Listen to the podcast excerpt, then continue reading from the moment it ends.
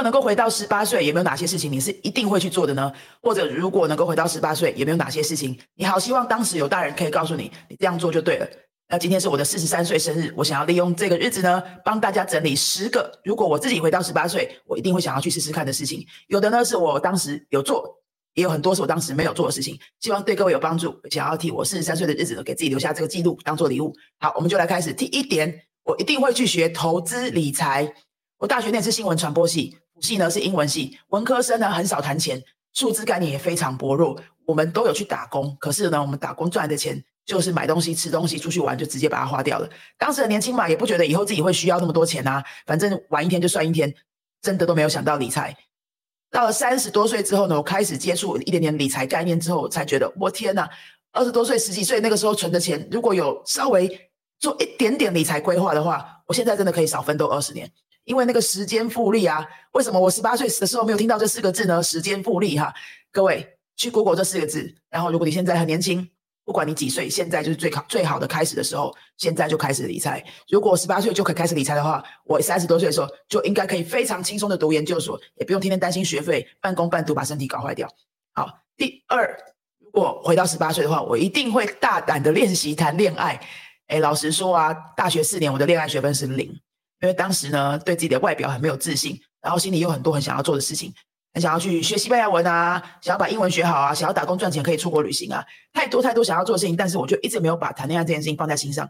说是在，到了大四的时候，有一点点失落，觉得哎，大学就要过了，我怎么都没有一点点的恋爱学分？呃，因为自己没有把专注力放在那上面，时间在哪里，成就就在哪里嘛，所以谈恋爱的成就就是零，因为我自己也没有付出。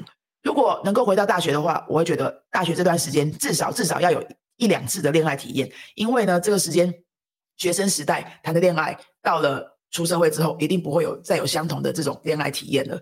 后来我出社会之后，交往过的一些对象，很多渣男我都遇过。如果大学的时候有那么一点点经验的话，或许我在二十多岁出社会之后遇到渣男啊，或者遇到一些追求对象不知道怎么判断的时候啊。我就会有一点点经验值，也会比较更认识自己需要的是怎么样的对象。后来遇到这个先生呢，就是现在的老公，怎么样判断？哎，这个就是应该是可以走一辈子的对象。其实也是因为我二十七八岁的时候在中南美洲工作，遇过太多渣男了，产生对照组之后，哎，有那些经验，我才知道原来这样的对象是一个可以信任的对象。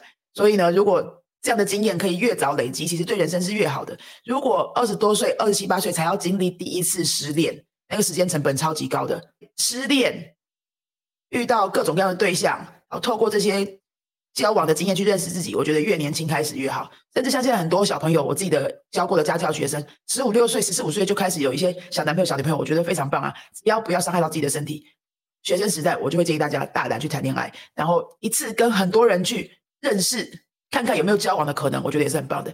像中南美洲的经验呢，我看到我观察到的是。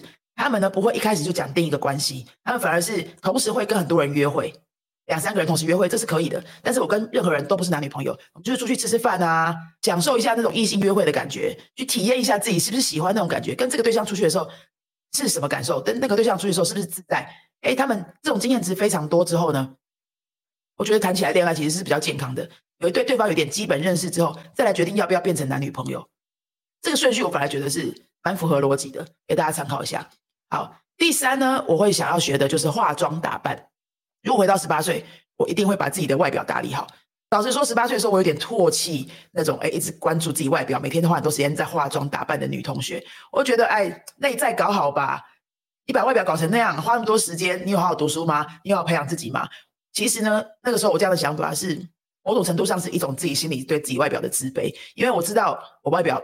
那个时候没有好好打理，然后不如人家，所以我反而觉得，哎，反正你也只有外表而已。但是呢，我有内在，这种想法呢，老实说有点蠢，因为你现在也知道，一定是透过对方的外表来带来你对对方的第一印象，对不对？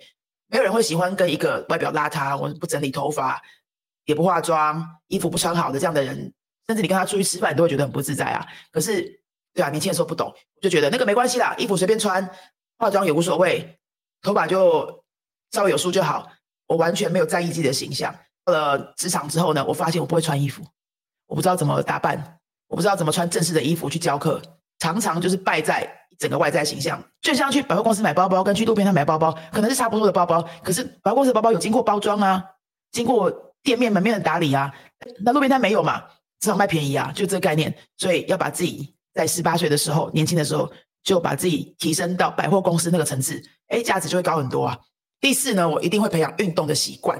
其实我一直都是很喜欢运动的人啊，只是我没有认真去培养那个运动习惯。到了大学，哎，没有体育课了。高中那个一个星期两次体育课消失了之后呢，就真的没运动嘞。除非有同学约打篮球，偶尔碰一碰球。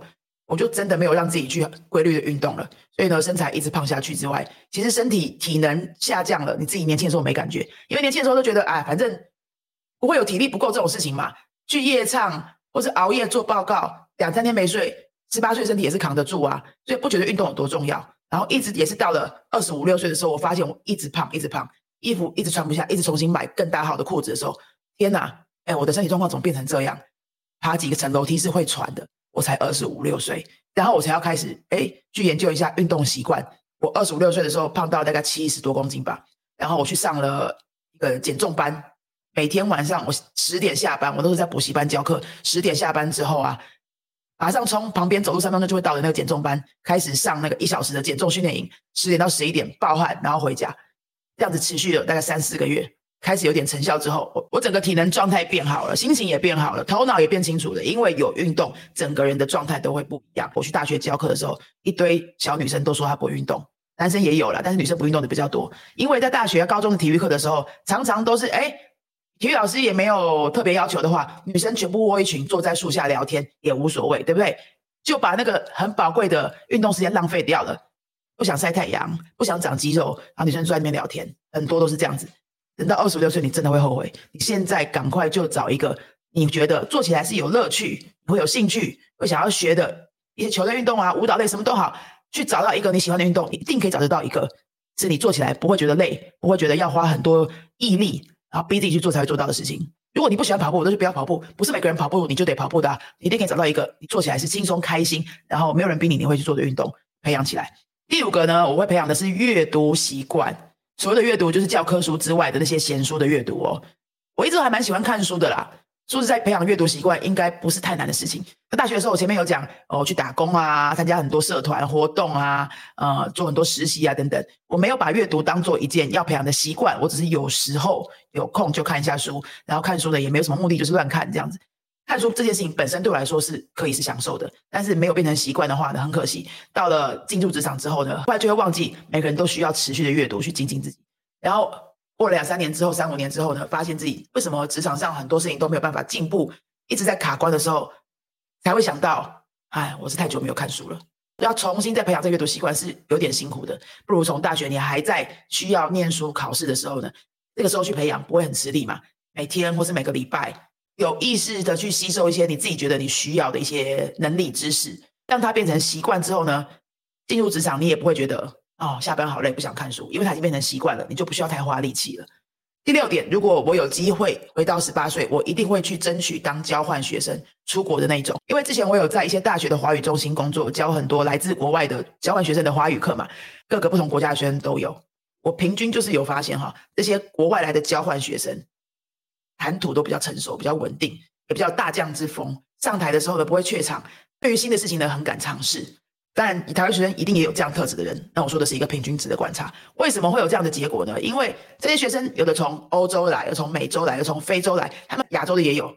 他们来自那么远的国家，离乡背景，离开他们的家长、父母，然后自己一个人在台湾生活。来的时候呢，大部分人中文是一个字都不会说，一二三也不会数的，所以他们就不知不觉需要让自己面对很多未知的状况，一个人处理很多事情，面对陌生的语言，走进全班都是陌生脸孔、陌生语言这样子的学习环境。哎，你的心智是不是就慢慢建立强大起来了？他来这么陌生的地方，必须一个人生存下去，而且语言还不通。那他在这一学期的交换学生过程当中，成长会非常快啊！这一学期在课堂上学过什么也不重要，那些知识啊，以后很容易就可以学到了。比如说一个捷克的学生好了，跟全班都是台湾人班级一起学习，他马上可以观察到自己跟别人什么不一样。他马上需要面对很多沟通不良的问题，在台湾人的同学里面的做报告是怎么分组，成绩是怎么算，要怎么跟老师沟通。他去外面租房子，靠英文可不可以？租房子遇到问题要怎么解决？买不到喜欢吃的东西要怎么解决？等等，他马上就要能够独立生活。那这一学期呢，他逼他快速成长，所以常常他们有的是待一年的，到第二个学期的时候，我都觉得他们好像一个大人哦。但是台湾学生如果没有出国过的话，那整个差距差非常多。我大学的时候其实也很想要当出国的交换学生，但是那时候我自己没有想得很清楚，就没有得到这个体验，我觉得非常可惜。后来呢，我在自己当老师教了这么多交换学生的时候，我真的觉得，哎，如果身边有亲戚的孩子啊，或者我去大学教课，我都会直接跟他们说：你们现在有机会出国当交换学生，如果经济上也还可以过得去的话，一定要去试试看，因为以后不会有这样的体验的。好，好，第七个呢，我一定会做就是学第二、第三外语，这个我应该算是一半有做到啦。我大一的时候开始学西班牙文，大二的时候我有去学意大利文，意大利文后来没有用，全部还给老师了哈。但西班牙文就是持续到现在。我现在去大学演讲，我还是发现很多同学连。第一外语英文都还是没有办法做到一个可以沟通的程度，我真的觉得非常的可惜哦。因为每个同学一定都是从国小开始学英文的嘛，到了大学你还在为了多亿的五百分、六百分、七百分的证书困扰。我真心相信每个在台湾读到大学的孩子，你一定都有能力把英文的基本对话程度练起来的，只是没有去花时间用心在上面找方法而已。这边必须推一下我自己写的书《懂语感，无痛学好任一种外语》。如果你真的不知道怎么开始，你去花几百块买这本书。把它从头到尾看一遍，你一定可以找到适合你的方法。英文搞好之余呢，在毕业之前至少至少累积第二外语的能力。这个我第二外语是什么都没关系，泰文、越南文、日文、韩文、欧洲的西班牙文、法文都没关系，你一定要有第二外语。就算程度没有很好，我也觉得无所谓，因为你有那个第二外语之后，你的整个思维会不一样。你会知道世界上的外国人不是只有讲英文的这些人，还有好多好多的族群。一边你在学这个外语，会接触他的文化，会教他的价值观，你会因为。每天都在进入这些哎不同逻辑的句子结构、单字表达方法，你的脑子会打开，会知道说还有这么多可能。那种改变是隐形的，并不是说现在哎你多一个外语证照，履历上可以加一笔这种的收收获，不是这样子的。它是一种隐形改变你身体内在还有思维方法的这种学习。第二外语在大学毕业之前一定要去接触一个。好，第八点。这是我大学的时候没有做到的，就是经营自媒体。当然，我大学的时候没有什么自媒体的概念呐。那现在的大学生们，你现在就可以经营自媒体了，不管是 IG 啊、Facebook、YouTube 什么都可以。为什么会建议你要练习经营自媒体？是因为你在每天的输出，不管是文字上的内容、影片上的内容、声音上的内容，都可以练习你的表达，并且练习把你表达事情放在公开的地方，让大家一起看。这种练习非常重要，因为进入职场之后啊。很多事情就是需要公开表达的，但是大家都不敢表达。开会的时候不讲话啊，听演讲的时候不敢举手啊，总是要偷偷摸摸等到大家开会都结束之后，再跑去跟主管说：“我可不可以问你一个问题？”持续多少机会你都不知道。呃，如果你有练习经营自媒体的话呢，练习各种各样的表达之外，说不定靠着这个时间的累积，你要毕业的时候呢，这个自媒体已经可以为你带来一些工作上的好处或是财务上的好处了。我自己是二十四岁去西班牙读书的时候开了自己的第一个部落格，呃，因为我大学念是新闻传播系嘛，所以我们。每天收到的训练都是写稿公开给很多人看，越多人看越好。新闻就是要给越多人看越好嘛。那我后来在经营自媒体的时候，比较不会有这些障碍，就是哎呀，不知道给人家看可以吗？写这样子要拿来公开吗？会不会被笑？会不会被酸民？怎么样？呃，就不会有那些纠结。后来我当语言老师嘛，我也做很多语言师资训练，辅导很多老师经营自己的教学事业的时候，我发现很多人在经营自媒体上面会卡关的地方，并不是他写不出来哦，是他写出来了不敢面对群众。哎。这个也是需要练习的。你你写放在你的电脑硬碟里面，跟你写放在网络上给人家看，这是完全不同的事情。你知道有很多人要看，你会写出来东西就是不一样的品质。大学的时候就可以练习经营自媒体了哈。好，第九，我会建议你可以去不同的产业打工。我大学的时候呢，我自己只有去补习班打工。哦，高中的时候呢，我去餐厅跟面包店打工。我觉得还是多元性少了一点，所以我只有看到一种工作生态，就有点可惜，没有看到比较多元的。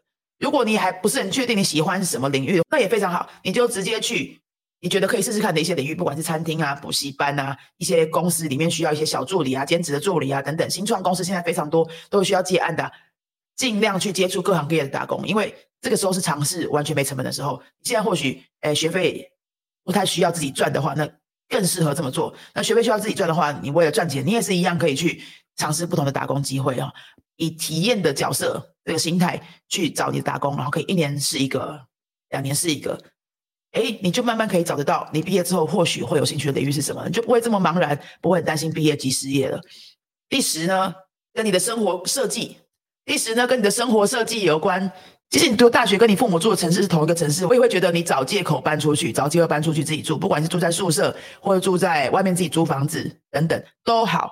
一方面呢，你让你的父母提早开始练习没有你的日子啊。如果你父母是那种掌控性比较强的，或者是诶你也是比较恋家的、比较离不开家的这样的人的话呢，其实拖越久，拖到年纪越大的时候，你是越难分开的。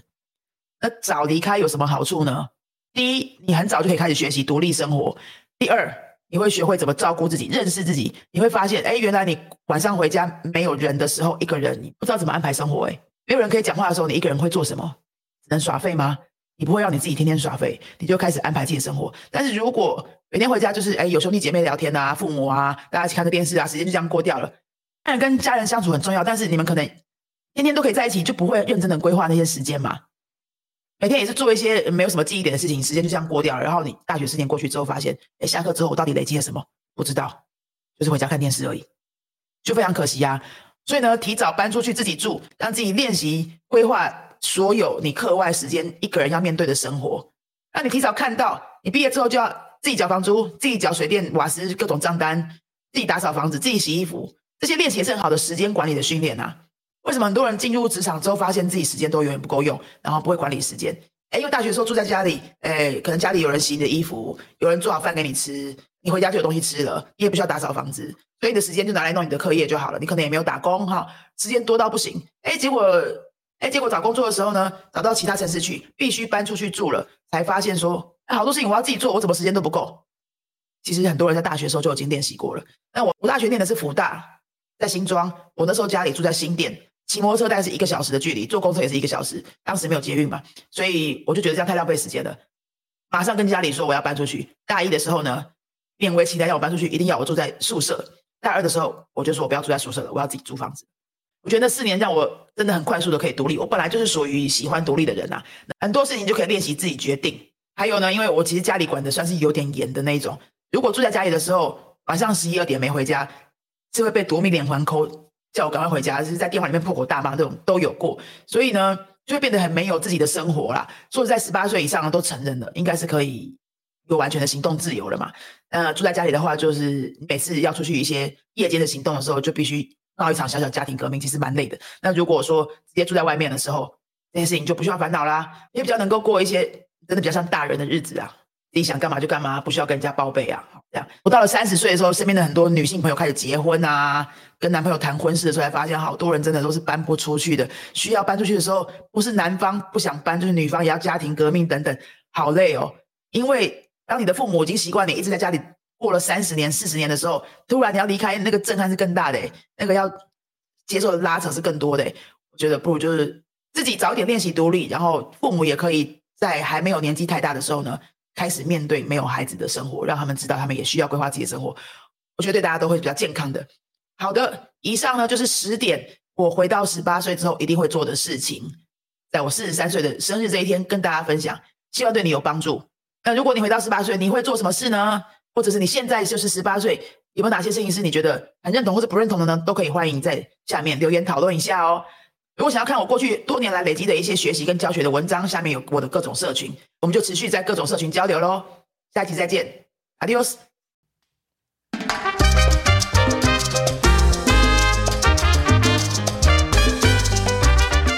大家好，欢迎收听今天的台瓜夫妻，我是尤兰达。昨天十二月五号呢是云飞八岁的生日，今天十二月六号呢是我自己四十三岁的生日。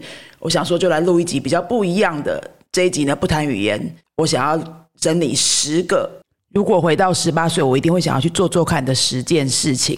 这一集呢，我会放在我新开张的个人的 YouTube 频道上，同时同步也放在台瓜夫妻播出。如果你听了喜欢的话，也可以去订阅我的个人的 YouTube 频道哦。这是我送给自己的生日礼物啦，新的 YouTube 频道开张。好，那我们就来听这一集喽。如果能够回到十八岁，有没有哪些事情你是一定会去做的呢？或者如果能够回到十八岁，有没有哪些事情你好希望当时有大人可以告诉你，你这样做就对了？那今天是我的四十三岁生日，我想要利用这个日子呢，帮大家整理十个，如果我自己回到十八岁，我一定会想要去试试看的事情。有的呢是我当时有做，也有很多是我当时没有做的事情，希望对各位有帮助。想要替我四十三岁的日子，给自己留下这个记录，当做礼物。好，我们就来开始。第一点，我一定会去学投资理财。我大学念是新闻传播系。系呢是英文系，文科生呢很少谈钱，数字概念也非常薄弱。我们都有去打工，可是呢，我们打工赚来的钱就是买东西、吃东西、出去玩，就直接把它花掉了。当时的年轻嘛，也不觉得以后自己会需要那么多钱啊，反正玩一天就算一天，真的都没有想到理财。到了三十多岁之后呢，我开始接触一点点理财概念之后，我才觉得我天哪！二十多岁、十几岁那个时候存的钱，如果有稍微做一点点理财规划的话，我现在真的可以少奋斗二十年。因为那个时间复利啊，为什么我十八岁的时候没有听到这四个字呢？时间复利哈，各位。去 Google 这四个字，然后如果你现在很年轻，不管你几岁，现在就是最好最好的开始的时候，现在就开始理财。如果十八岁就可以开始理财的话，我三十多岁的时候就应该可以非常轻松的读研究所，也不用天天担心学费，半工半读把身体搞坏掉。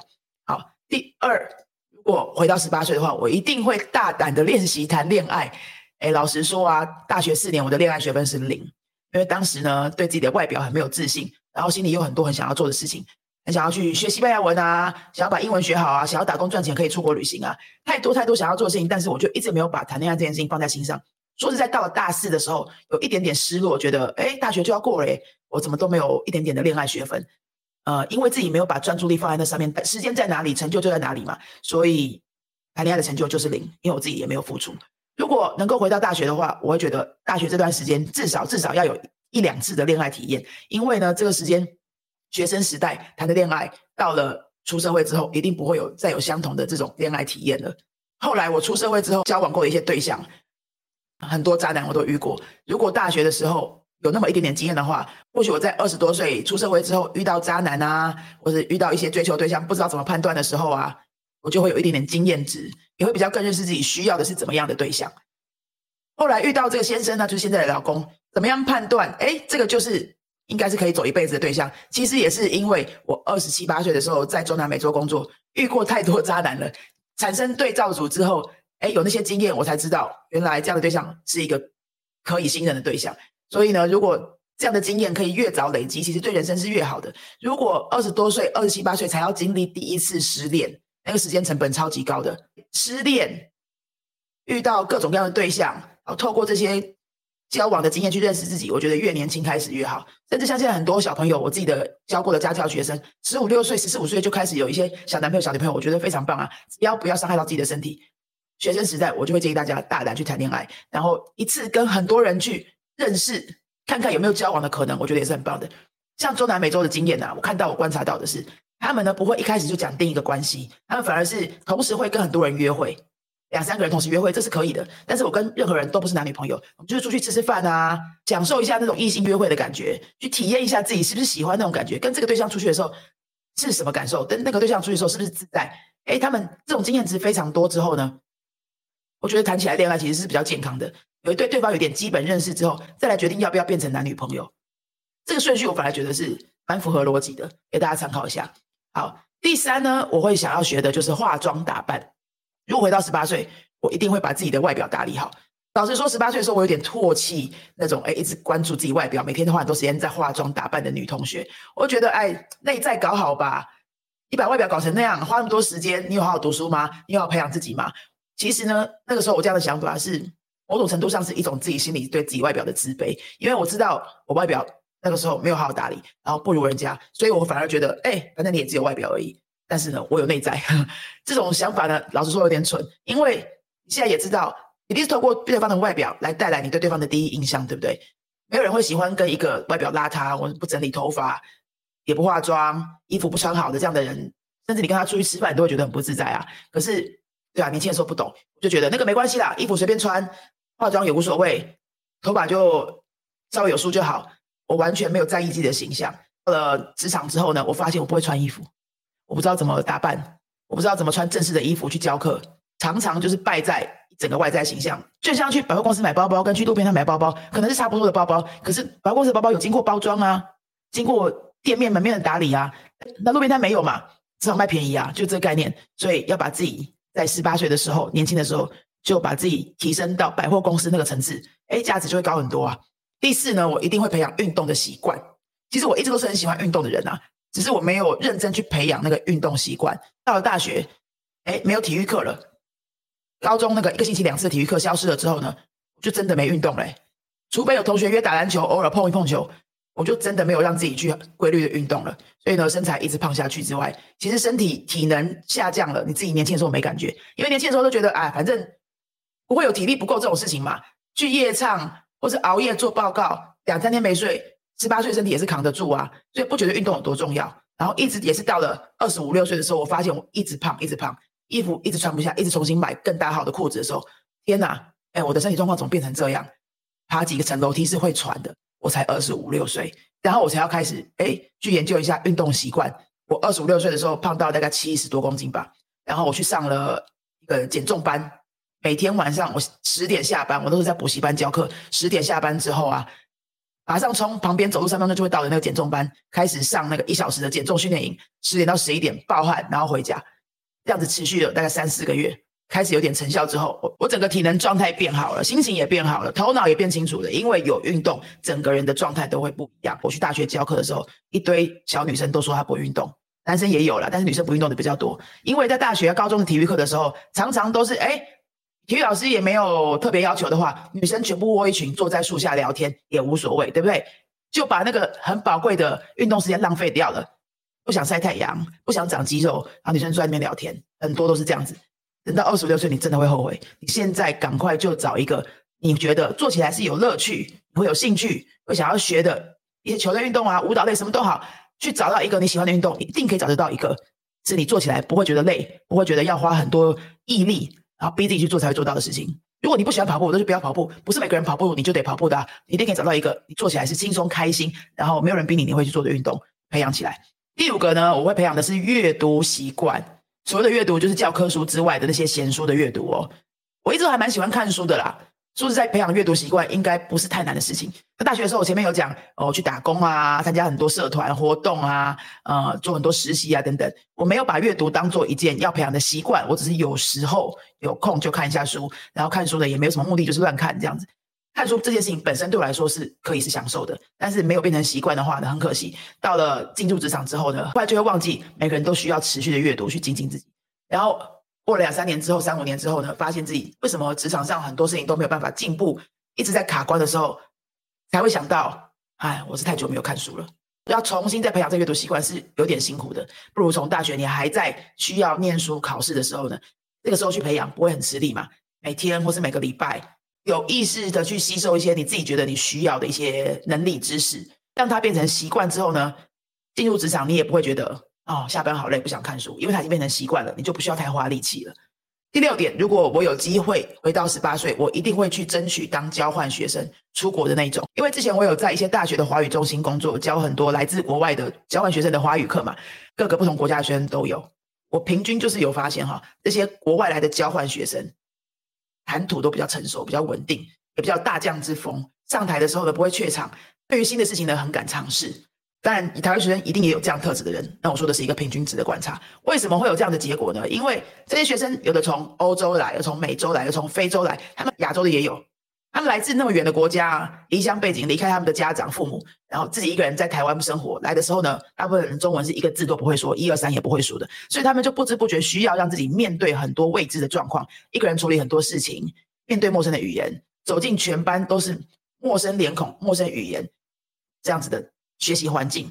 哎，你的心智是不是就慢慢建立强大起来了？他来这么陌生的地方，必须一个人生存下去，而且语言还不通。那他在这一学期的交换学生过程当中，成长会非常快啊！这一学期在课堂上学过什么也不重要，那些知识啊，以后很容易就可以学到了。比如说一个捷克的学生好了，跟全班都是台湾人班级一起学习，他马上可以观察到自己跟别人什么不一样。他马上需要面对很多沟通不良的问题。在台湾人的同学里面呢，做报告是怎么分组，成绩是怎么算，要怎么跟老师沟通？他要去外面租房子，靠英文可不可以？租房子遇到问题要怎么解决？买不到喜欢吃的东西要怎么解决？等等，他马上就要能够独立生活。那这一学期呢，要逼他快速成长。所以常常他们有的是待一年的，到第二个学期的时候，我都觉得他们好像一个大人哦。但是台湾学生如果没有出国过的话，那整个差距差非常多。我大学的时候其实也很想要当出国的交换学生，但是那时候我自己没有想得很清楚，就没有得到这个体验，我觉得非常可惜。后来呢，我在自己当老师教了这么多交换学生的时候，我真的觉得，哎，如果身边有亲戚的孩子啊，或者我去大学教课，我都会直接跟他们说：你们现在有机会出国当交换学生，如果经济上也还可以过得去的话，一定要去试试看，因为以后不会有这样的体验的。好，好，第七个呢，我一定会做就是学第二、第三外语。这个我应该算是一半有做到啦。我大一的时候开始学西班牙文，大二的时候我有去学意大利文。意大利文后来没有用，全部还给老师了哈。但西班牙文就是持续到现在。我现在去大学演讲，我还是发现很多同学连第一外语英文都还是没有办法做到一个可以沟通的程度。我真的觉得非常的可惜哦，因为每个同学一定都是从国小开始学英文的嘛。到了大学，你还在为了多亿的五百分、六百分、七百分的证书困扰。我真心相信，每个在台湾读到大学的孩子，你一定都有能力把英文的基本对话程度练起来的，只是没有去花时间用心在上面找方法而已。这边必须推一下我自己写的书《懂语感：无痛学好任一种外语》。如果你真的不知道怎么开始，你去花几百块买这本书，把它从头到尾看一遍，你一定可以找到适合你的方法。